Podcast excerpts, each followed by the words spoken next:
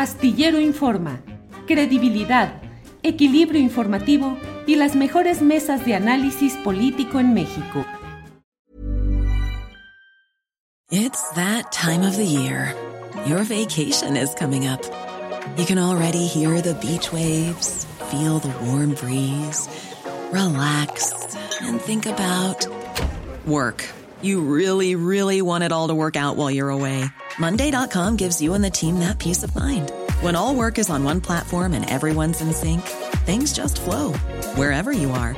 Tap the banner to go to Monday.com. Hey, I'm Ryan Reynolds. Recently, I asked Mint Mobile's legal team if big wireless companies are allowed to raise prices due to inflation. They said yes. And then when I asked if raising prices technically violates those onerous two year contracts, they said, What the f are you talking about, you insane Hollywood ass? So to recap, we're cutting the price of Mint Unlimited from $30 a month to just $15 a month. Give it a try at mintmobile.com slash switch. $45 up front for three months plus taxes and fees. Promo for new customers for limited time. Unlimited more than 40 gigabytes per month. Slows. Full terms at mintmobile.com. Daniela Barragán, buenas tardes. Hola, hola Julio, muy buenas tardes. Buenas tardes a Arnoldo Temoris. Muchas gracias por la invitación otra vez. Ya le estoy quitando acá el lugar al maestro Arturo Rodríguez. Lo andamos, lo andamos, anda en otras tareas y en otras, anda en muchas actividades, pero siempre con el gusto de que estés con nosotros, Daniela. Yo, le cuido el changarrito. Sí, tú le cuidas el changarro. Arnoldo Cuellar, buenas tardes. No, pues, eh, hola Julio, buenas tardes. Dani es como ese suplente al que le das una oportunidad de repente y empieza a anotar goles, mano, y a ver qué pasa con el titular, porque no, es, problemas para el entrenador, ¿no? Saludos a Greco, estrenando eh, look óptico. Buenas tardes, Temoris. Pues sí, pues todavía no, no acabo de, recuperarme, así es que bueno, pues sigo en esto. Pero hola, hola, qué, qué gusto, Julio, Daniela, Arnoldo, estar con ustedes. Gracias. A mí se me hace que de los eh, cuatro, a mí me da la idea de que Arnoldo es quien sí iba a pijamadas. Arnoldo, ¿ibas a pijamadas y cuál recuerdas así especialmente? Pum, pum, pum. Micrófono, micrófono. Te digo que ya más grandecito. Ya más grandecito. Oye, a ver, eso ya está más complicado. en Guanajuato acaba de pasar esta fiesta del Viernes de Dolores. Entonces, la costumbre era, y bueno, pues, es una ciudad universitaria, pues, que el jueves en la noche te amaneces para ir a, a, esta fiesta donde intercambias flores y la gente llega ahí todavía con algo de aliento de la noche anterior. Entonces era una buena pijamada, por ejemplo, cuando estudiábamos, ¿no? Daniela, ¿pijamada? ¿Has participado en alguna? ¿Recuerdas alguna? Pues con las amigas para echar chisme, este, pintarnos las uñas y todo eso. Esas eran las pijamadas de comadres, pues. De aguamas, ¿no? Sí, también. Pero no lo quería decir. Pues eh, puro, puro spa, pero ya, ya le añadieron las caguamas. Eso. Temoris, ¿pijamadas? ¿Sirven de pues algo las pijamadas? Pues yo con gente buena onda, porque esos que se estaban juntando en San Lázaro, la verdad les hicieron el favor de desactivarle su pijamada, así a poner muy fea. Bueno, pero están pensando en hacerla para el próximo sábado. Eh, Temoris, ¿cómo ves todo este proceso de lo que ha sido la, mm, pues esta batalla por la reforma eléctrica, cabildero a un lado de una diputada del PRD en pleno San Lázaro, eh, la convocatoria a sesión hoy que se pospuso para el sábado, la llegada de los priistas con sus eh, mochilas rodantes, sus eh, equipos de aseo personal para instalarse en San Lázaro. ¿Cómo ha sido viendo esta evolución? Y preguntarles a los tres, comienzo también contigo, Temoris, si creen que esta eh, aprobación de la reforma eléctrica está realmente en riesgo. Temoris. Pues mira, este, me, voy, sobre el tema de lo del cabildero famoso, Paolo Salerno. Eh, estaba viendo la, sección de, chismes políticos del Universal bajo reserva. Eh, le, dedicó un espacio hoy y parece que él es, entre otras cosas, o sea, él es el, el coordinador de la Comisión de Energía del Parlamento italiano está en, eh, representa a organizaciones de, la, industria y además, según Bajo Reserva, es asesor del PRD. Y, esto sí me llamó un montón la, atención. ¿Qué son los cabilderos? Porque yo creo que mucha gente no lo tiene tan presente. La, idea de, un cabildero o de un lobista, de alguien que está haciendo lobbying, eh, es que eh, grupos de interés pueden facilitar el ingreso de sus representantes en, órganos de gobierno, eh, de, legislativo, del ejecutivo, para que traten de promover sus intereses. Y, la, manera de, promover esos intereses, pues en principio sería pues explicando por qué eh, tal industria tiene razón en, tal, en tal posición, pero con frecuencia lo que hacen en realidad es tráfico de influencias. Y lo que, y lo que están haciendo es tratar de comprar, o sea, ese es un, el, el, recurso más utilizado que tienen los cabilderos, es ofrecerles a los legisladores o a los funcionarios públicos algún tipo de prebenda a cambio de su apoyo para que puedan pues eh, eh, eh, promover los intereses de la industria del cabildero. Esto, es, esto se hace, por ejemplo, en Estados Unidos frecuentemente a cambio de enormes donaciones. Por eso, por, ejemplo, de pronto tienes algunos legisladores de, de Estados Unidos que hostigan mucho a los atuneros mexicanos porque en, representación de la, de la industria del atún de Estados Unidos y utilizan el tema de la protección de los delfines, que es un tema importante, pero es, es, una, es algo que ellos están empleando para, para, para, tratar de, eh, de justificar la imposición de restricciones a la industria de los atuneros mexicanos. Ese es solo un ejemplo. Está, eh, la, la, industria energética es sumamente poderosa y aquí en México tenemos, por ejemplo, las, eh, las industrias de la comida chatarra, de, la, de las bebidas azucaradas, que le hacen la guerra especialmente la Secretaría de, Salud Mexicana, por eso López Gatel es uno de los que más golpean, y que, eh, pero, pero no solamente, o sea, que, y que tienen cabilderos en el Congreso, y esos cabilderos intentan introducir, o sea, intentan comprar a los legisladores. Ahora, una cosa es un cabildero que ya están oficialmente en el Congreso, ya pueden entrar oficialmente al, al Congreso, y otra cosa es que tú conviertas a un cabildero en asesor parlamentario. O sea, ya no solamente los dejan meterse hasta la cocina, sino que les entregan las llaves de la cocina, les dicen cómo, cómo, cómo abrir, eh, eh, cómo, cómo, encender la, la, estufa y cómo apagar el refrigerador. O sea, el, el, que el PRD, que es un partido que se dice de izquierdas y que se dice representar el interés de la nación, todo eso, haya convertido al representante de una industria extranjera en su asesor, a mí me parece que es muy, muy, muy grave y un indicio de, pues, de cómo están las, las cosas en lo que queda de este partido.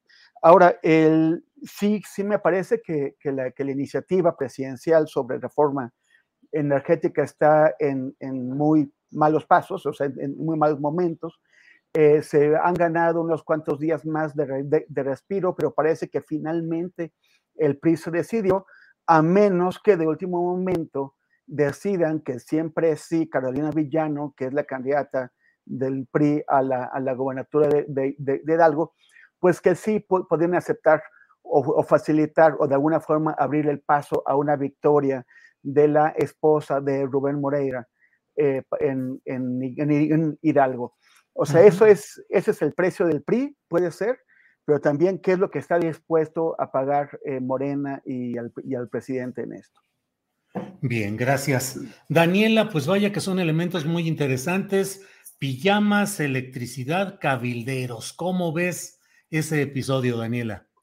Eh, yo añadiría a, lo que estaba comentando el maestro Temoris ahorita, o sea, de, de, hablar que hay un padrón de cabilderos. Esto nos dice que es una figura que no es ilegal, y que por lo tanto tiene eh, pues algunas reglas que cumplir, entre ellas es la transparencia. Entonces, si justo eh, y PRD tienen, o sea, han sido de los partidos que contratan eh, a consultorías privadas para que les den cursos de transparencia, eh, pues no sé si el PRD siga teniendo un, un poco más de, de, fuerza, pero sí la alianza tendría que pues salir a dar información, ¿no? Porque, insisto, han pagado millones y durante mucho tiempo por cursos de transparencia. Entonces, decir e, e, efectivamente qué está haciendo este señor italiano. Otra cosa es que el, el, dato tampoco es menor, que este señor Paolo Salerno participó en la elaboración de los 12 puntos que PRIPAN y PRD están negociando con Morena y de los cuales Morena ya aceptó nueve. Entonces, eh, la importancia que tiene en, la negociación es importante porque justo es lo que se va a votar. Morena tiene que aprobar sí o sí eh, la, reforma que mandó el presidente y pues está, se, están negociando los puntos que, que elaboró este señor junto con otras personas y que pues también podríamos decir si eh, son gran parte de los puntos que puso sobre la mesa pues Claudio X González, que es el impulsor de esta, de, de esta coalición del PRI, PAN y entonces yo creo que tienen que hablar pronto en lugar como de, pues, de estar saliendo en los trascendidos de los diarios, estar enterándonos por ahí que los colegas de la fuente de, del Congreso lograron tomarle una foto a este asesor entre las curules de, de los perredistas. Yo creo que en lugar como solamente de, de, dejar que pase esta, esta lluvia de críticas, estos partidos, si realmente quieren ser una oposición progresista, si realmente como lo tienen en sus estatutos y, lo dicen en sus campañas, que abogan por la transparencia, que el gobierno de López Obrador es el más opaco, pues tienen que explicar bien qué está haciendo este, este personaje. ¿Qué otra cosa? O sea, él es el que se encontró ¿Cuántos más habrá de, eh, en estos partidos que pues se sentaron a elaborar esos 12 puntos que Morena pues tiene que negociar, no, no le queda de otra? Entonces sí, ojalá, ojalá hablen pronto porque no es un dato menor. Gracias, Daniela. Eh, Arnoldo, pues eh, el tema discusión es desde luego la reforma eléctrica, pero la presencia de los cabilderos ha puesto sobre la mesa algo que existiendo, teniendo legalidad, formalidad, pero sin embargo em, enturbia, digamos, el debate político en estos momentos. ¿Qué opinas de todo este tema, Arnoldo? Es una muestra de, definitivamente lo que está ocurriendo ahí, es un síntoma de, a lo que nos enfrentamos como país con el tema de la, de la reforma o de esta contrarreforma de la, de la reforma neoliberal en el sector eléctrico. No sé si esté equivocado, pero yo entiendo que los cabilderos, la figura como, como se establece, por ejemplo, en la tradición eh, parlamentaria norteamericana, son personas dedicadas a hacer relaciones públicas específicamente dentro de los congresos para orientar cambios legislativos, pero no precisamente representantes de empresas. O sea, las empresas se acercan a estas a estas compañías de consultores que conocen a los diputados, que tienen su trayectoria, que, pueden trabajar incluso con la opinión pública, con los medios, con los grupos de interés que, a los que recurren los propios legisladores cuando hay elecciones para buscar su permanencia en el Congreso, pero no propiamente los propios eh, funcionarios de las empresas, ¿no? No sé si es el caso aquí, a lo mejor, a lo mejor me estoy equivocando, entiendo que Salerno tiene una empresa consultora. Pero el, debate de fondo es la cuestión de eh, exhibir, o sea, la reforma pretende corregir algo que en su momento fue una deliberada, un deliberado desplazamiento de la Comisión Federal de Electricidad a través básicamente de dos vías. Una, permitir su deterioro. Desde el propio Estado, en los sexenios, bueno, probablemente venga incluso desde Cedillo y Carlos Salinas de Gortari, pero aceleradamente con Felipe Calderón y con Enrique Peña Nieto, permitir el deterioro de la CFE bajo este esquema de, que es imposible reformarla, de que no se puede con esos sindicatos, de que hay demasiados vicios y también por la razón de no invertir y de no eh, ponerla al día en, las nuevas tecnologías y en todos los temas en los que se había quedado obsoleta la Comisión Federal de Electricidad. Y por la otra vía, permitir la entrada de empresas privadas con las que se manejaban intereses muy concretos. Y ahí está algo que eh, López Obrador lo ha exhibido, pero lo sabíamos desde antes y nunca fue noticia. No, no he visto un reportaje de mexicanos contra la corrupción al respecto, de cómo inmediatamente, al poco tiempo de dejar su cargo, Georgina Kessel y Jordi Herrera, si no me equivoco, que era el subsecretario, un panista, pasaron a formar parte de las filas de algunas de estas empresas, ¿no? Eh, esos conflictos de interés parecían algo normal en aquel mundo político de, previo a la llegada de, López Obrador, en, aquella alternancia entre PRI y PAN. Entonces yo creo que la narrativa que el presidente ha elegido, que, él particularmente la ha llevado adelante desde sus conferencias mañaneras, no ha permeado lo suficiente y no ha recibido apoyo de su partido político y de, todo el aparato de propaganda gubernamental para dejar en claro que se está, que se está combatiendo decisiones que deliberadamente afectaron a, una, a una empresa propiedad del Estado, no por su deterioro natural, sino bajo decisiones políticas que, lo, que, que incentivaron esa crisis para aprovecharla en favor de empresas privadas mediante esquemas que tienen que ver mucho con la corrupción, o que están teñidos de corrupción.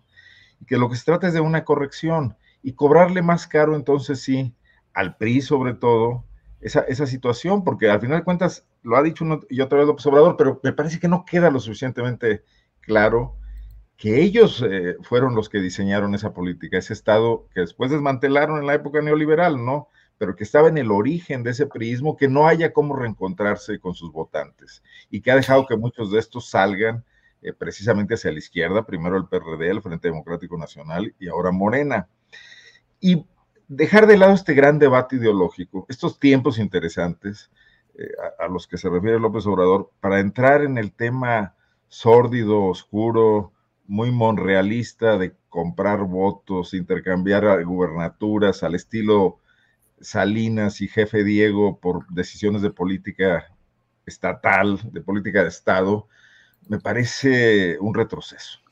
Me parece que a, la transformación de fondo que López Obrador quiere establecer en, este vaivén ideológico que no solamente es mexicano, que también está teniendo importantes eh, batallas en otras partes del mundo, de, regresarle al Estado la rectoría sobre una desaforada eh, industria privada en todos los sectores y ahora más las nuevas tecnologías, que se ha impuesto sobre el Estado, que se ha impuesto sobre las regulaciones públicas, que se ha impuesto sobre los intereses de las mayorías para privilegiar el, lucro y la ganancia, eh, me parece que, tendría que ir acompañada de un cambio sustantivo también en la forma, ¿no? Y esto, esto no, no, lo veo en el país, en las plazas públicas, debatiéndose. Estas aburridísimas sesiones que han hecho algunos eh, legisladores y, funcionarios del gobierno de López Obrador en los estados para explicar qué es la reforma eléctrica han sido muy pobres realmente. Era cuando yo decía la semana pasada que me gustaría ver a Dan Augusto recorriendo el país en lo que fuera, en burro, en caballo, en aviones de la presidencia de la República y del ejército, para hablar de esto, de este tema, y no de la revocación de mandato, que siento que hizo perder un tiempo valiosísimo en un debate que sí es sustancial para lo que viene, ¿no?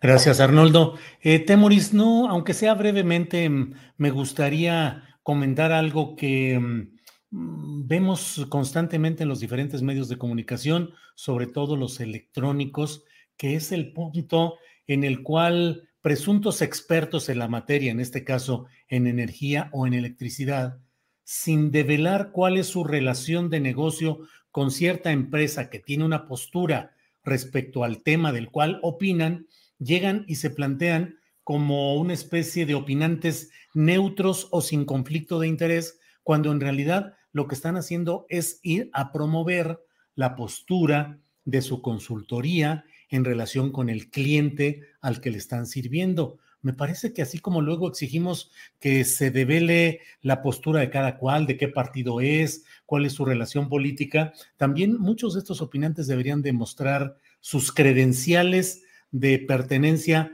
a cierto segmento de opinión contratada.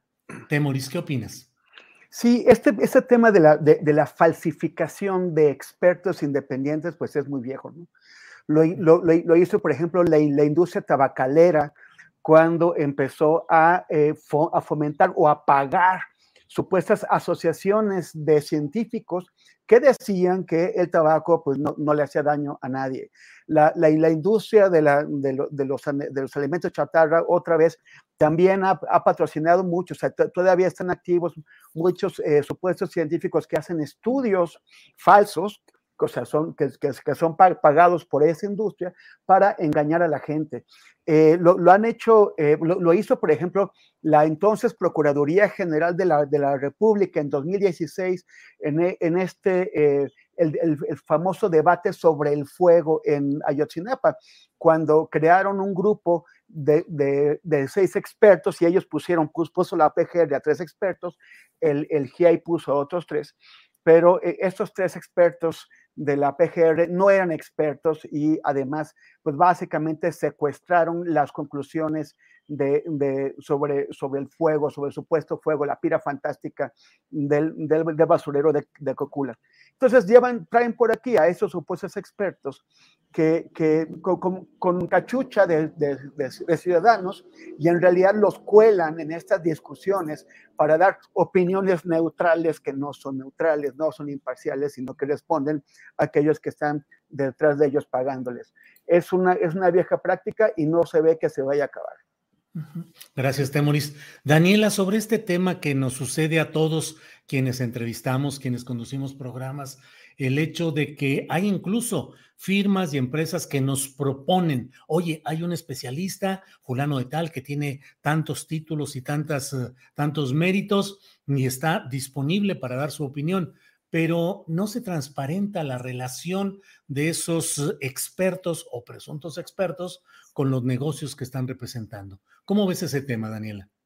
Pues justo eh, hoy por la mañana, Paolo Salerno, de quien hemos estado hablando, compartió él una nota de que lo entrevistan en El Economista y una de sus declaraciones destacadas es, estamos en el peor de los escenarios con miras a que se paralice incluso hasta finales del sexenio cualquier avance positivo del sector eléctrico. O sea, la declaración es concreta, todos, todos la entendemos y es un asunto de, híjole, bueno, a no sé si me desvíe mucho del tema, pero pues es un asunto de responsabilidad que tenemos todos nosotros con las audiencias. Eh, justo eh, hemos tenido pláticas sobre cómo durante mucho tiempo nos hemos, eh, los periodistas nos hemos sentido que lo que publicamos es lo que es y, todo, y todos quienes nos lean, que nos ven, pues lo tienen que dar por hecho como una especie de dueños de verdad absoluta, pero al momento, por ejemplo, de ya estar en espacios como los de YouTube, pues te das cuenta que la respuesta que tienes de la gente es inmediata, o sea, y tienes que leerla porque si no la lees y te sigues aislando, eh, pues estás por completo perdido. Entonces, eh, justo por ese vaivén que ya tenemos con, la audiencia tan cercano, pues es como eh, pues revisar hasta doble vez las fuentes, ¿no? Seleccionarlas muchísimo mejor, porque incluso eso ha sido también motivo de leyes que nunca han pasado de por parte de los medios de comunicación de decir, de hasta de diferenciar, esto es información, esto es opinión. apenas con estas leyes de telecomunicaciones, había un apartado eh, de derechos de las audiencias en las que decía que los medios pues tenían que estar obligados a, diferenciar esa información justo por respeto a la audiencia. Obviamente no pasó, también tenía muchas complicaciones, fue muy polémica, se decía si, afectaba el derecho a libertad de expresión, pero, eh, o sea, sí puso en ese momento, no recuerdo exactamente el año, el tema de decir, pues no puedes pasar eh, una intención, ya sea de publicidad sobre todo, como información, ¿no? Por ejemplo, abrimos los periódicos y tenemos Alfredo del Mazo eh, cumple entregando sus tarjetas rosas y lo vemos como una nota, ¿no? tal cual como una nota informativa, sin que haya una diferencia de que es una inserción pagada de Alfredo del Mazo. Digo, lo digo como un ejemplo, eh, ocurre con todos los gobiernos. Entonces, eh, sí, sí se requiere un poco más de responsabilidad por parte de todos nosotros. Digo, también no creo que sea sencillo decir esto es publicidad, esto es promoción, pero pues sí, eh, la gente sabe qué medios puede buscar y para nosotros queda el doble o triple, o triple de responsabilidad. O sea, si vamos a escribir un texto de la, de la reforma eléctrica, pues no irnos con esa declaración de Paolo Salerno, que pues está elaborando eh, los puntos de negociación de PRIPAN y PRD. Entonces sí, eh, pues a la gente la gente ya sabe, la gente tiene eh, la facilidad de escoger su fuente, pero pues nosotros tenemos que estar a la altura también de eso. Gracias, Daniela. Eh, Arnoldo Cuellar, esa es una de las plagas que tenemos luego, ¿no? Esos expertos eh, promovidos, propiciados por ciertas casas de relaciones públicas, promotoras de contenidos, y siempre en esa batalla en la cual me parece que muchos de estos presuntos expertos que en el fondo son cabilderos disfrazados, quedan exhibidos ante mucha gente que les reprocha el que sus posturas no correspondan a, la, a un análisis serio y a un análisis eh, eh, equilibrado de las cosas, sino que son solamente una parte del debate y no lo confiesan o no lo establecen así. Arnoldo, tu opinión, por favor. Bueno, aquí hay un tema profundo, Julio, que es el de los propios medios de comunicación, ¿no? Eh, yo creo que lo que está saliendo a la luz pública es esa falsedad con la que nos hemos manejado por tanto tiempo, en el sentido de que hay una neutralidad y que los medios pueden llevar todas las posturas, y, y ser un foro para informar a la gente y para enlazar el gobierno con la gente. El, periodismo norteamericano del siglo XX, inventado por las agencias, que tenía un notable sesgo imperialista, ¿no? Eh, porque además era la, visión que quería eh, hacer prevalecer, pues, una potencia, eh, y que no es nuevo en el mundo, quizás lo que sea nuevo es la tecnología con la que se llevó a cabo, ¿no? Pero lo adoptamos aquí, y, transformamos este periodismo que estuvo al servicio absolutamente del PRI eh, durante todo el siglo XX eh, y que ahora ha tratado de dar el salto sin reformarse y sin modernizarse, sin hacer la más mínima autocrítica, ¿no? Entonces yo creo que todos estamos frente a ese reto. Yo difiero un poco de lo que dice Dani de que la gente sepa distinguir entre, entre los medios que, que le dicen una cosa u otra. Yo creo que hay una enorme confusión en este momento y que todos estamos contribuyendo a ella, pero es un momento de crisis.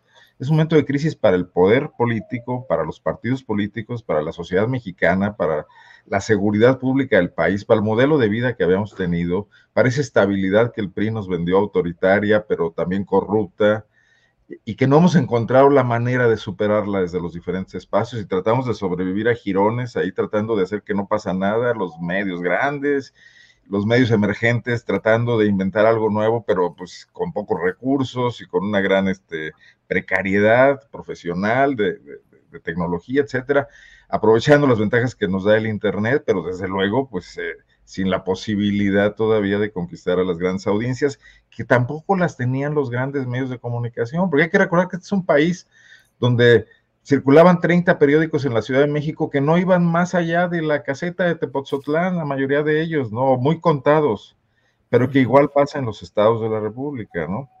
Eh, sí es notable cómo se hace pasar por información una enorme cantidad de propaganda, de visiones interesadas, eh, y, y ahí están. Yo dudo mucho que la gente se las crea, porque en general ya no nos creen ni a los medios ni les crea a los políticos, pero tampoco hay nada que los supla. Y entonces estamos cayendo, sin, por eso la persistencia de la polarización, porque es como ir a un partido de fútbol, le vas a uno o le vas al otro, pero en realidad no estás entendiendo cuál es el tema de fondo en, la cuestión, ¿no? Eh, y ahí la narrativa de López Obrador, que tanto le molesta a, a todo este estamento, que está viendo perder privilegios, les ha ganado la partida con una maniobra genial de propaganda política, genial para sus fines, no para construir una mejor sociedad. Digo, no, no la quiero exaltar tampoco, pero que sin duda le sirvió para llegar al poder y desplazar a muy potentes eh, recursos que tenía en su contra, ¿no? Eh, entonces, pues lo de los cabilderos me parece incluso un asunto que forma parte de ese enorme panorama, pero somos los medios quienes los inventamos, quienes les damos foros, quienes llenamos espacios con ellos, a falta de análisis y de profesionistas mejor formados de los propios medios de comunicación, ¿no? Gracias, Arnoldo. Eh, Temoris Greco, claroscuros, ¿qué viste de positivo y de negativo en el ejercicio revocatorio de mandato presidencial de este domingo recién pasado? Pues mira, eh, a mí me parece que sí tuvimos una, una movilización impresionante. O sea, la, oposición, pues naturalmente está intentando eh, convertirlo en lo contrario, como, como también quisieron hacer en junio del año pasado, cuando, cuando las, las, elecciones. Pero aquí tenemos un ejercicio que se hizo con todo en contra, con todo en contra porque estaba, eh, o sea, en primer lugar, y creo que es lo más importante porque es asincrónico con los procesos electorales federales, como debe haber sido. La, propuesta original que se presentó fue que coincidiera con las elecciones intermedias, pero la oposición pensó que, y, con toda razón, que esto era como volver a tener a Andrés Manuel de candidato y que iba a llevar muchos votos a Morena, votos de gente que de otra forma no se movilizaría. Entonces, eh, para que, o sea, como, su voto era indispensable para que, para que esto se, se eh, entrara a la ley, a la, a la, constitución, ellos eh, pusieron como condición que se hiciera en el cuarto año de, gobierno y de manera separada de las elecciones locales de este cuarto año. Entonces, ¿qué es lo que pasa? En, México, bueno, ya yo creo que en general, en la mayor parte de las democracias, es muy difícil llevar a la gente a votar. El año pasado eh, fue el 52% del padrón. Y, la, ningún partido solo, y aquí, o sea, quienes estaban promoviendo, pues eh, solamente el partido del gobierno y sus aliados, ningún partido solo tiene la capacidad de, de llevar a las urnas al 40% del electorado. Sin embargo, la cantidad de gente que llevó es muy importante, me parece, eh, fue, demostró un músculo muy fuerte, porque cuando, o sea, no, no están yendo, están intentando compararlo con la gente que votó por Andrés Manuel en el, en el 2018, eh, que fue el, el, 53% de los, de los que votaron. Pero aún así, eh, no se compara, porque ahora no, no fueron solamente fue la, gente más convencida, los, los, los de Hueso Colorado, no fueron los, los que tienen alguna duda, pero igual voten por Andrés Manuel, no, no fueron los que eh, voten por Andrés Manuel para, para, votar contra el PRIAN, o aquellos que sí son Andrés, Andrés Manuelistas, pero en realidad no van a ir a votar si no ven una razón importante para ello. Y ahora no estaba en peligro el presidente, no, no, no había realmente una, una, posibilidad de que el presidente perdiera esta, este, este referéndum o, o, o este, esta consulta, y además era muy difícil que fuera eh, eh, vinculatorio, que, que, se alcanzara el porcentaje. Entonces, muchas personas no fueron a votar, y sin embargo, tienes a, eh, en 15 millones 157 mil personas, creo que fue la, el, el número final, que, van a votar, porque ese es el piso electoral que, tienen de Manuel, o sea, es el voto duro. A partir de ahí solo, solamente le queda crecer. Y, eso, es yo, eh, eso es algo que, que, sospechábamos analistas y estrategas electorales, pero ahora tenemos una, una, una medición sólida, una, una, una, medición clara de cuánto es. E, esos 15 millones de votos, pues son bastantes más o sea, que, es el voto duro, es el piso mínimo, es lo, menos que puede, que puede tener Andrés. Es bastante más que lo que tuvo eh, Anaya con sus 12 millones y Meade con sus 9 millones. Entonces, yo, yo creo que para, para, la oposición también es una manera de, de medirle el agua a los camotes, literalmente, porque se dan cuenta ante qué están. Si en esas condiciones Andrés Manuel pudo, pudo sacar a tanta gente, ¿qué es lo que puede hacer cuando tengas al INE volcado a, a, llamar al voto de la gente, cuando los partidos estén gastando millones y millones y millones en, propaganda y cuando haya pues un, ánimo de que sí se decide algo verdaderamente importante. Ahora, la, gran pregunta también para todos, y, esto no, lo, no, se definió eh, en la consulta, es eh, este voto duro de Andrés Manuel se puede compartir o se puede traspasar a otro candidato. O sea, si, si es Claudia Sheinbaum, Marcelo Ebrard, eh, Ricardo Monreal o Adán Augusto, podrán movilizar al voto de la gente, sobre todo porque el presidente pues deberá eh, observar en 2024 una actitud pues más, más eh, distante con, con, la, con la propaganda que la que, que la que tuvo ahora. E, esa es una de, de las grandes dudas. Por la parte mala es que realmente es muy costoso, fueron más de 1.500, o sea, fueron 1.540 millones de pesos. El, el, INE estaba pidiendo más de 3.000 millones de pesos que se hubieran podido compensar si esto, eh, si, si este eh, eh, consulta se hubiera realizado en paralelo con un proceso electoral federal. En o sea, es, lo, que estamos teniendo es un doble costo. Y, esto tiene que ser cambiado. No podemos estar derrochando dinero como se hizo ahora. En, futuros momentos tendrá que ser, o sea, tendrá que cambiarse la ley para que se pueda realizar en sincronía con la, una, una elección eh, nacional, porque así como está, nos, nos salió demasiado caro para llegar a un resultado, al resultado que todos sabíamos que íbamos a llegar. Ready to pop the question? The jewelers at BlueNile.com have got sparkle down to a science with beautiful lab grown diamonds worthy of your most brilliant moments. Their lab grown diamonds are independently graded and guaranteed identical to natural diamonds, and they're ready to ship to your door. Go to Bluenile.com and use promo code LISTEN to get $50 off your purchase of $500 or more. That's code LISTEN at Bluenile.com for $50 off. Bluenile.com code LISTEN. Hey, I'm Ryan Reynolds. Recently, I asked Mint Mobile's legal team if big wireless companies are allowed to raise prices due to inflation. They said yes. And then when I asked if raising prices technically violates those onerous two year contracts, they said, What the f are you talking about, you insane Hollywood ass? So to recap, we're cutting the price of Mint Unlimited from $30 a month to just $15 a month. Give it a try at mintmobile.com slash switch. $45 upfront for three months plus taxes and fees. Promo rate for new customers for limited time. Unlimited more than 40 gigabytes per month. Slows. Full terms at mintmobile.com. Gracias, Temoris. Daniela, ¿cómo ves eh, este tema? Los claroscuros, los puntos positivos, los negativos, la trascendencia de lo sucedido este domingo con el ejercicio de revocación de mandato presidencial? Eh, bueno, yo creo que si nos metemos a, lo de, a, los argumentos que ha dado la oposición para insistir en que fue un rotundo fracaso eh, para el presidente López Obrador, pues vamos a encontrar como muchos argumentos de risa, ¿no? Lo siento fuertes y el video de Anaya con musiquita triste diciendo que eh, los votos de Andrés Manuel este, son muy pocos, pero no, no compara los votos que tuvo Andrés Manuel en la consulta con los que él tuvo en 2018. O sea, de verdad lo siento como muy débiles y para el presidente yo creo que fue el mejor resultado. Él es el único que sale, que sale ganando porque pues sí, 16 millones, 15 millones de votos a su favor, pues no, no, no son una, no son poca cosa. Yo lo que pienso es en la parte que le toca a Morena.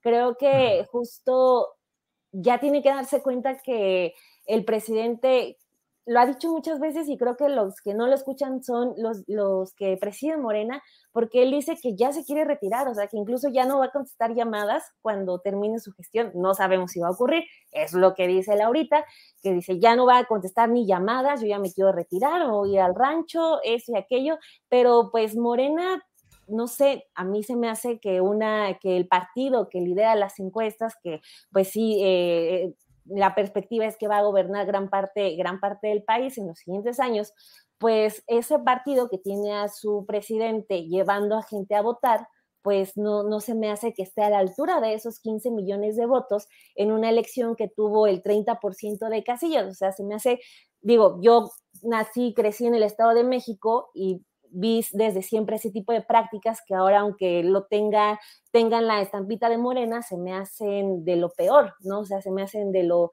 de lo más tristes y la gente justo está cansada de eso. Yo creo que Morena ya tiene que, que ponerse más serio porque pues el presidente no, no, les va a durar muchísimo más tiempo, no les va a durar otra campaña y el hecho que, que esté así Mario Delgado saliendo a dar... Eh, saliendo a decir que el presidente se rayó y que Morena esto y aquello, pues Morena más bien tiene que empezar a hacer un trabajo muchísimo más serio, muchísimo más a la altura, eh, no hacer estas, este tipo de cosas buenas que parecen malas porque generan, van generando como malos hábitos. E incluso hace rato que, que Arnoldo mencionaba lo que pasó con el secretario de Gobernación, Adán Augusto, pues si recordamos eso, mucha gente empezó a decir, ay no, pero es que antes eh, hacían cosas peores. Pues justo eso es lo que también también se supone que es una de las banderas de, de la cuarta transformación, el quitarnos eso, ese tipo de hábitos que nos dejó el PRI en los estados, en el gobierno federal, o sea, de ir a promocionar con un helicóptero eh, que es de la Guardia Nacional, ir a promocionar no, el, el, ejercicio de la revocación y también ahorita pues llevar a gente a las casillas. Digo, ya le llamaron que él solamente estaba como ayudando, pero pues no, pues la verdad es acarreo, se estuvo tomando fotos sonriendo y no, yo creo que eh, pues el presidente sí sale bien librado, pero Morena todavía, siento yo, no está a la altura de ese apoyo que la gente mostró al movimiento el pasado domingo. Gracias, Daniela. Eh, Arnoldo Cuellar, por favor, tu opinión sobre este ejercicio revocatorio de este domingo reciente. Hice mi acordeón. Ándale. Mira. Muy bien. Las, cuando comparas ese 18%, 18-19%, ¿no? Más o menos, que Ajá. salió a votar con, el padrón, con la lista nominal, pues sí, sí, suena abrumador. Pero el promedio de las elecciones presidenciales de este siglo ha rondado el 62%. La más alta es la del 2000, la de Vicente Fox, que para maldita la cosa que sirvió eso, 64%. Y la más baja es la de Calderón, 58.5%. Las elecciones intermedias a lo que se parecería más este ejercicio, incluso con el menor número de casillas, han rondado en el siglo XXI el 41%. No, perdón, el 46.5%, sí. 46.5%, siendo la más baja la del 2003 con 41% y la más alta la última, 2021 con el 52%. Cuando compares esas dos cifras con el 18%, tienes que no son tan pocos los que salieron a votar el pasado domingo. O sea, es la tercera parte del promedio de una elección presidencial y es la mitad, casi la mitad del promedio de, una elección eh, intermedia, ¿no? Me parece notable, y no por López Obrador, no por el INE, sino por esa gente. Ahora sí que haya sido como haya sido, yo entiendo que pudo haber mucho acarreo en Chiapas, en el Estado de México, en Oaxaca quizás, como son los usos y costumbres de quienes querían quedar bien con el presidente, incluso los gobernadores de otros partidos políticos, y lo que pasó en Guanajuato, donde fue a votar un 9% notable para ser una entidad con las características ideológicas y políticas, o en Nuevo León, en, Querétaro, bueno, creo que el más bajo fue Jalisco, eh, con otras características ahí, por movimiento ciudadano, etcétera, ¿no?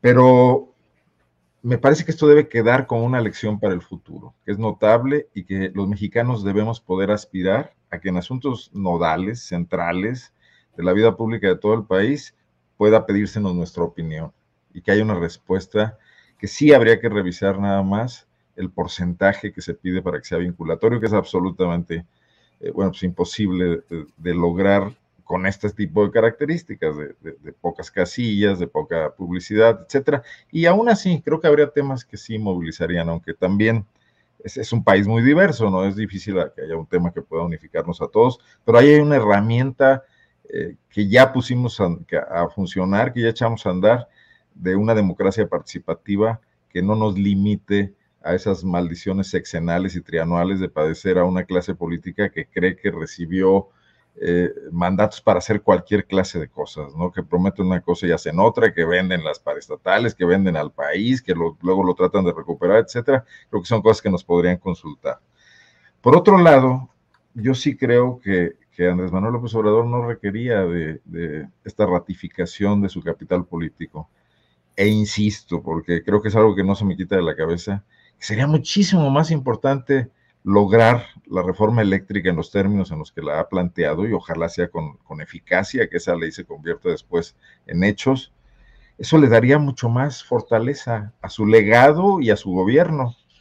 Y creo que podría aspirar a otras cosas y creo que podría traducir también esta inquietud, eh, que, coincido en ella con Daniela, de que este capital político no es transmisible fácilmente, bueno, también lo dijo Temuris, ¿no? A, a, su partido político ni a los otros liderazgos de su partido. Pero el ejercicio yo reconozco que fue notable, superó expectativas. Por ejemplo, se puede comparar con la anterior de, del tema de los expresidentes, y bueno, fue, muy, muy amplio la, la diferencia, ¿no? Bien, Arnoldo, gracias. Temoris, dentro de los análisis que se han comenzado a hacer ya con las cifras oficiales de este ejercicio revocatorio, pues hay quienes plantean que el sur fue fundamentalmente el, el suministrador de votos para esta, este ejercicio, que en el norte no hay tanta pasión obradorista, por un lado, por otro, que donde se tuvo el mayor número de votos fue en entidades con dominio de gobernadores morenistas y donde fueron opositores fue más bajo todo esto. Eh, esas cifras, ¿cómo las ves? ¿Crees que hay, pues sí, un México dividido, al menos regionalmente, en estas preferencias? Por un lado, y por otro, si crees que esto va a impactar a algunos de los eh, principales precandidatos presidenciales, particularmente a Claudia Sheinbaum.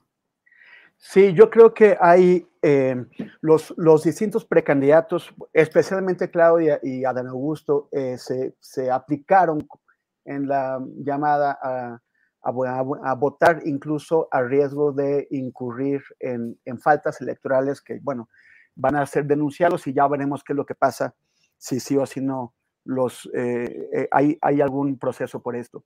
Pero, pero, pero se volcaron en ello, se, se, volcaron a tratar de, de, movilizar a la gente, porque esa es también una forma de reunir eh, pues, capital político hacia eh, posibles candidaturas de, ambos. Para ser, para, el, para Adán Augusto, para ser alguien que no aspira a la, presidencia, yo lo vi muy, muy, muy encendido, viajando y, participando en mítines y además utilizando vehículos aéreos oficiales. Pero, pero es también el que, el que demostró más, mayor, mayor impacto, ¿no? O sea, en, en Tabasco hubo 36%, bueno, 35% 0.9% de participación, o sea, casi, casi el 40% que es el mínimo para que fuera eh, vinculatorio. En el vecino Chiapas, donde, donde tiene alguna influencia, hubo 32% y esto eh, deja pues muy atrás a, Ciudad de México, que, que, tuvo el 19.7%. O sea, Ciudad de México, con toda su, su, su, tradición de activismo político, de participación y de, y de relación con la, con la izquierda, apenas tuvo un poquito por encima de la media nacional. Entonces yo creo que eso, eh, el, Claudia pues tratará de, de, sacarle todo el lustre que pueda, pero no estoy seguro de que, de que sea mucho. Y, y, por el otro lado, este, sí, efectivamente, eh, desde siempre, desde la época de, de, de Cárdenas, el sur, el centro y el, y el sureste eran los, que, los, los, los lugares, los, nidos de votos para, para, el cardenismo, creo que sí me, llama la atención que, o sea, que al mismo tiempo en que se vuelve a dar esta partición, esta partición del país, en donde vemos que el norte es menos proclive a la izquierda y sur mucho más, llama la atención que Nayarit y Sinaloa hayan tenido porcentajes de participación altos, incluso más altos que los de Ciudad de México con, con casi 20% en, cada estado. Pero luego otros lugares donde, donde, gana, donde hay gobernadores morenistas, como en Baja California Sur, en, en, Baja, Norte, en Sonora, eh, en Zacatecas, que es el, el, el, monrealismo, la participación fue, fue baja. Entonces, eso también son cosas que van a, o sea, son, son notas que van a quedar en el, en el registro de cada uno de los, de los candidatos y que también eh, motivarán hacer cálculos, eh, sobre todo o cálculos inmediatos hacia las elecciones que están por, por, venir. Eh, en Oaxaca pues hubo una alta participación, eso pues anticipa que, que habrá eh, buenos resultados para Morena ahí, en Quintana Roo y en Hidalgo también, pero no así, por ejemplo, en Tamaulipas, donde la participación fue más, fue, fue, fue más baja y esto podría generarle problemas a Morena en ese estado. Bien, Temoris, gracias. Eh, Daniela Barragán, a reserva de si deseas agregar algo sobre lo que ha dicho Temoris, pero te pregunto en concreto, ¿qué crees que el INE sale fortalecido o debilitado de este ejercicio dominical? El INE yo creo que eh, sigue en el mismo de no dejarse y continuar esta batalla. Vienen las eh, seis elecciones y el siguiente año vienen otras y ya el, para el siguiente ya son, eh, ya es la presidencial. Entonces, pues en específico, Lorenzo Córdoba y Ciro Murayama andan, como se dice, con la espada desenvainada porque andan respondiendo tal cual fueran oposición de, la gente de Morena. Eh, justo Ciro Murayama en específico es el que publicó tweets ya también como interpretando el fracaso de la consulta de revocación de mandato en sus palabras. Entonces, eh, viene lo de la reforma electoral que según lo que, lo que dicen ahora sí se va a presentar, porque ya desde hace tiempo la estaban anunciando, pero no había ocurrido. Y eh, yo creo que el INE, pues obvio, no se, no se va a dejar apoyar como no lo hizo ahorita, ¿no? O sea, también en las entrevistas que han dado los consejeros dicen que el INE, que el INE perdón, hizo lo que pudo con lo que, con lo que le dieron, que si hay quejas de que no se pusieron las casillas, de que si no hubo difusión, eh, pues sigue echándole culpa al gobierno federal por el, eh, por el recorte presupuestal que, que les otorgó para este año. Entonces, yo creo que lejos de que ya vayan a querer ponerse como de salida este, en, la disputa entre el INE y el, y el, gobierno federal y en específico con Morena, yo creo que va a continuar y va hasta, hasta subir de tono. Eh, no, no, tampoco fue menor que días antes del viernes, para ser más específicos, viernes o jueves, Lorenzo Córdoba salió a decir, bueno, ahí tienen, eh, ya está todo listo para la consulta y se puede, se puede venir abajo por todas las más de 100 eh, quejas que tenemos de, Morena por, hasta, eh, por estar promoviendo la consulta de revocación. También fue claro una así, este, pues ponerle ese tinte de que, a ver, pueden estar ustedes haciendo lo que quieran, pueden estar haciendo mítines en el Monumento a la Revolución, en específico hablando de, de la doctora Shane pero nosotros a final de cuentas también tenemos cierto control.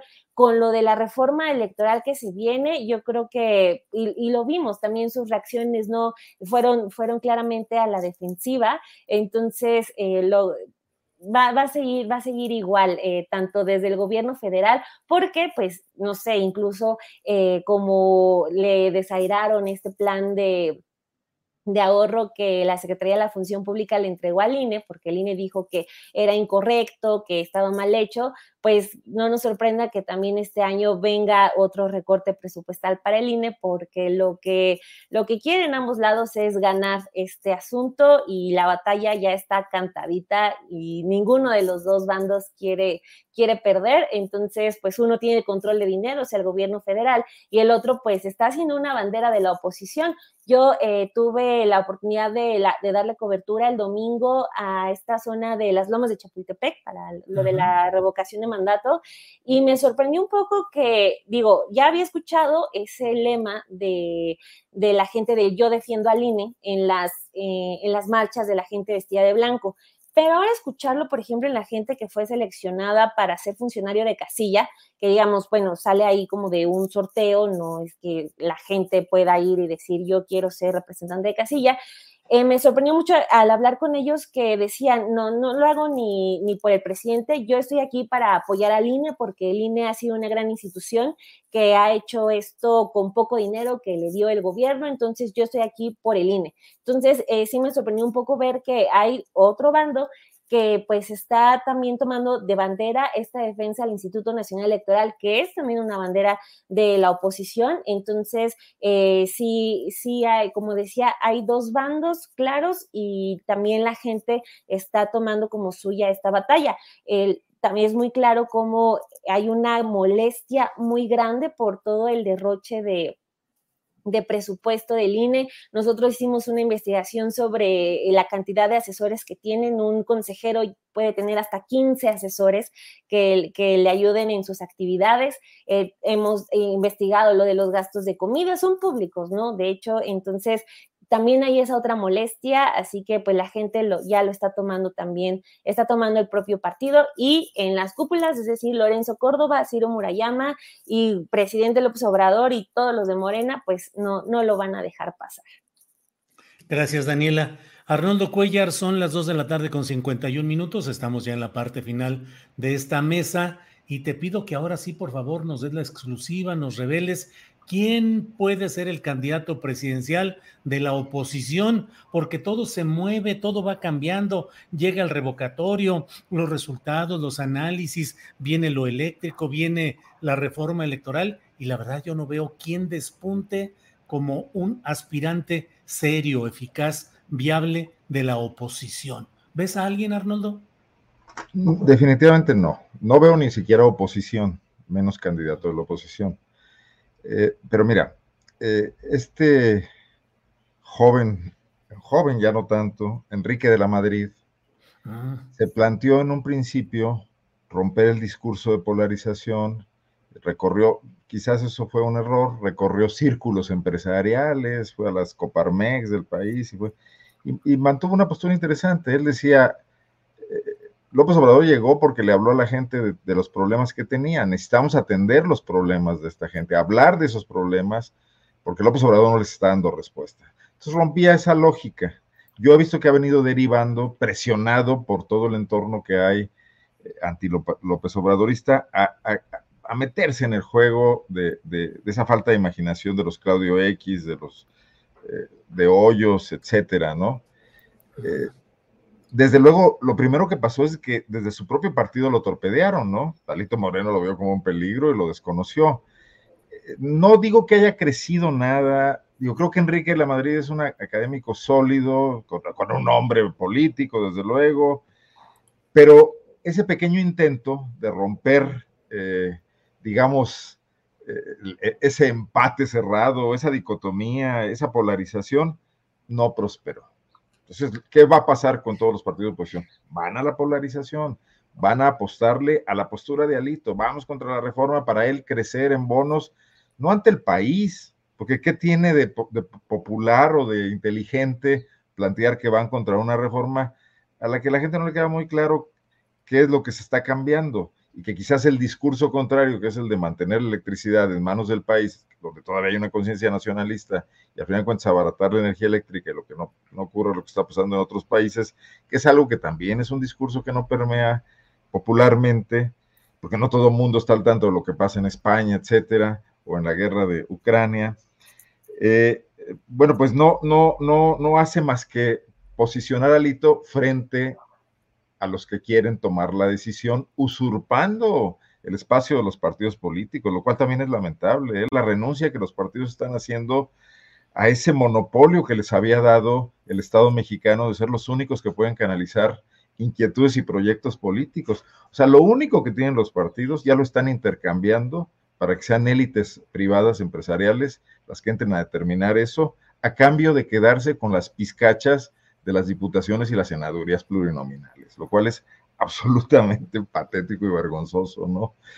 Eh, entonces, no veo por dónde vayan a resolver esa crisis existencial profunda, pero lo demás es que, que, se profundice y que se polarice, que se polarice, no, que se profundice, porque este sistema necesita ser sacudido desde sus cimientos, ¿no? Incluso creo que el tema de Morena y la cuarta transformación no lo logró del todo, porque ya están en el juego, ¿no? Mario Delgado ha sido absolutamente inocuo para tratar de aprovechar eh, lo que le dejó López Obrador después de la elección del 2018 como capital político de ese partido y, no hay ninguna eh, seria postura para construir ese partido en el país, ¿no? Está, está en, el, en el clientelismo más elemental y con la fragmentación que heredaron del, del PRD. Entonces, sí no solo veo complicado el, papel de la oposición, también el del propio sucesor de López Obrador, ¿no? Antes de, que termines, yo tengo un postrecito muy sabroso que es casi una cuestión cómica acá de la elección en Guanajuato. No, sé si pueda compartir mi pantalla, si me das permiso. Adelante, claro. Mira, Guanajuato es uno de los estados más anti-López Obradoristas, un estado de hegemonía panista total. El presidente se regodeó un poquillo diciendo que era la primera vez que ganaba Guanajuato, ¿no? Pues mira, un empresario activista eh, cercano a Morena se dio a la tarea de, grabar esto que me parece muy interesante. Déjame ver, comparto mi pantalla. ¿Ya lo están viendo? En Twitter. Sí, ya, ya. Eugenio Martínez. Este es un diputado federal panista de nombre Jorge Espadas, que se dio a la tarea de ir a las casillas a regalar tinacos para que la gente no votara. O sea, los que ya estaban formados ahí, llegaba y les decía, le regalo un tinaco, pero no vote. Cuando lo grabaron, huyó ahí graciosamente, ¿no? Su silueta es inconfundible. Y estas son algunas de las fotos de los tinacos que anduvo repartiendo en un estado donde realmente no hacía mucha falta, ¿no? Está la placa del vehículo que fue plenamente identificado y que eh, es de un familiar suyo de los mismos apellidos, exactamente. Bien, pues postrecito adelantado, Arnoldo. Oh, así es. Bien, Arnoldo. O sea, ¿y el INE no va a decir nada de esto, por ejemplo? Pues sí, Estaba en la fila de la casilla. Wow. Fíjate. Temoris, postrecito de este martes 12 de abril, por favor.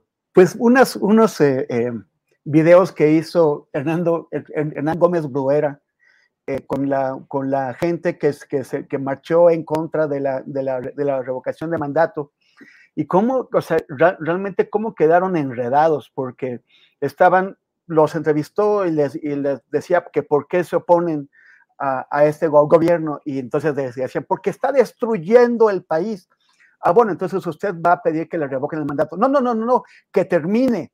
Entonces, que termine de destruir el país. Sí, que termine de destruir el país. O sea, hay, hay, yo, yo, yo creo que pocas veces se verá unos, unos eh, enredos argumentales como, como, como, esos en los que se metieron la, la gente. Pero bueno, o sea, en los, en los, que metió Andrés Manuel a la oposición. Pero bueno, eh, y lo, lo, otro es que me, me, me, está preocupando mucho cómo va a acabar el tema de Lozoya, de Emilio Lozoya y de, y de, mm. y de, y de Ancira. Al, Alon, Alon, Alonso Ancira, o sea, trata de engañar y le, y le, le cuesta muchísimo al país con, con, 200 millones de pesos, pero eso solamente el principio, perdón, de dólares, pero eso solamente el principio de los costos que, que tiene esto para el país. Y, entonces si él se compromete a pagarlos y así como que, bueno, ya no pasó nada, ya, ya, les, doy sus 200 millones, las consecuencias me, dan igual que, la, que las asuma otro y yo me voy. Y luego los, los también estuvo a punto de, de salir, ya se hacía con las patitas en la calle, y, y de último momen, eh, momento lo pararon, pero lo que iba a hacer el gran juicio político que iba a ir hasta Luis, Luis Videgaray e incluso posiblemente hasta Peña Nieto, se queda en que, o, o, parece que se va a quedar en que y dice, bueno, ahí les, les, ahí les pago y ya, ya me voy y tablas, ¿no? Uh -huh. Bueno, no tablas, o sea, todo esto ha tenido un enorme costo para el país, no, no solamente financiero, sino político. Y, en eso es en lo que lo va a dejar la fiscalía de Alejandro Gers Manero, que terrible. Y por último, nada más comentar que, Daniela tiene atrás unos muy bonitos cuadros que se ven, eh, que están muy bonitos, pero lo que me llamó la atención es lo que parece ser una antigua eh, eh, con, computadora, puede ser una 386, no, no, no, sé si estoy en lo correcto, pero sí me, me llevó eh, a, a, la época en que estaba en, en la universidad y nos íbamos al, al, club de cómputo de la universidad a hacer nuestros primeros trabajos en mm. computadora. Qué bonito que la tengas, Daniel. Y pues y gracias a Arnoldo y Julio también. Gracias. Daniela Barragán, para cerrar esta mesa, por favor, tu postrecito con computadora 386 o lo que sea que efectivamente por allá se ve. Dani. Sí, muchas gracias. No es mía la, la, computadora, pero y tampoco sé bien el dato, pero lo consigo, lo consigo pronto.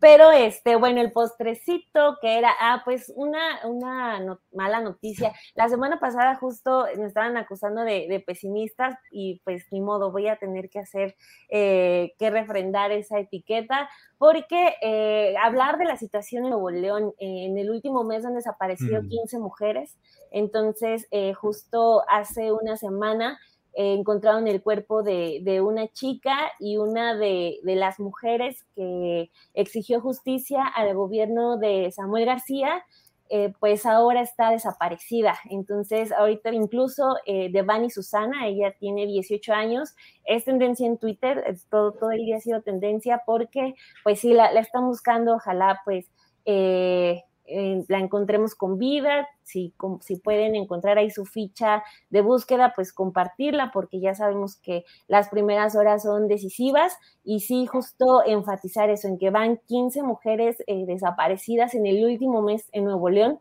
entonces como para hacer eh, esta exigencia de todos de que el gobernador pues eh, haga menos uso de Instagram y se ponga más, más a trabajar. Sí, sí, sí, Daniela, que es una exigencia muy generalizada ante lo que está sucediendo efectivamente en Nuevo León y que es muy lamentable, muy doloroso. Bueno, pues uh, muchas gracias, muchas gracias a los tres participantes en esta mesa del martes 12 de abril. Así es que, Arnoldo, gracias y buenas tardes. Muchas gracias, Julio. Vamos a decir que Temoris dice que él hacía sus tareas en computadora, yo las hacía en máquina de escribir. No, no ni diga nada, yo las hacía en uh, pedazo de piedra y con cincel. Temoris. Oye, gracias, no, pero, no, yo también empecé haciéndolas así y luego ya, y me acabo de acordar con, qué, con quién iba a este club de cómputo, era con mi equipo, una de, una de las integrantes era Karina Maciel, que ahora es productora de Carmen Aristegui. Y, este, y Verónica Rabía, que, que, no, que no está con nosotros en, en, me, medios, pero bueno, sí.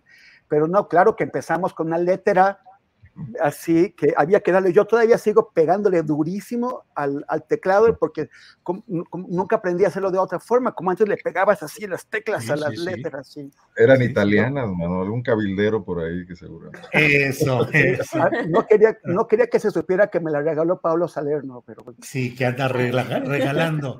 Gracias, Temoris. Daniela, gracias y buenas tardes. Buenas tardes, un saludo, Julio, Temoris, Arnoldo, un placer. Gracias. Igualmente. Gracias y nos vemos pronto. Hasta luego.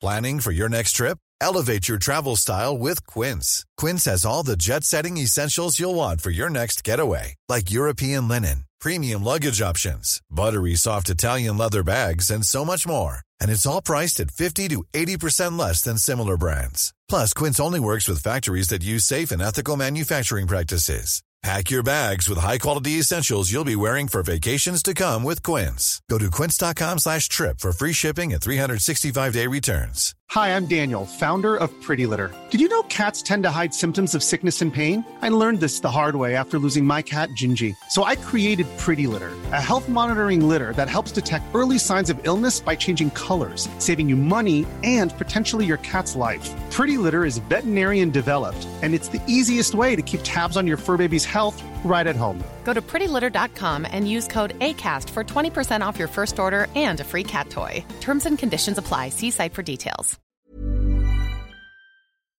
Para que te enteres del próximo noticiero, suscríbete y dale follow en Apple, Spotify, Amazon Music, Google o donde sea que escuches podcast.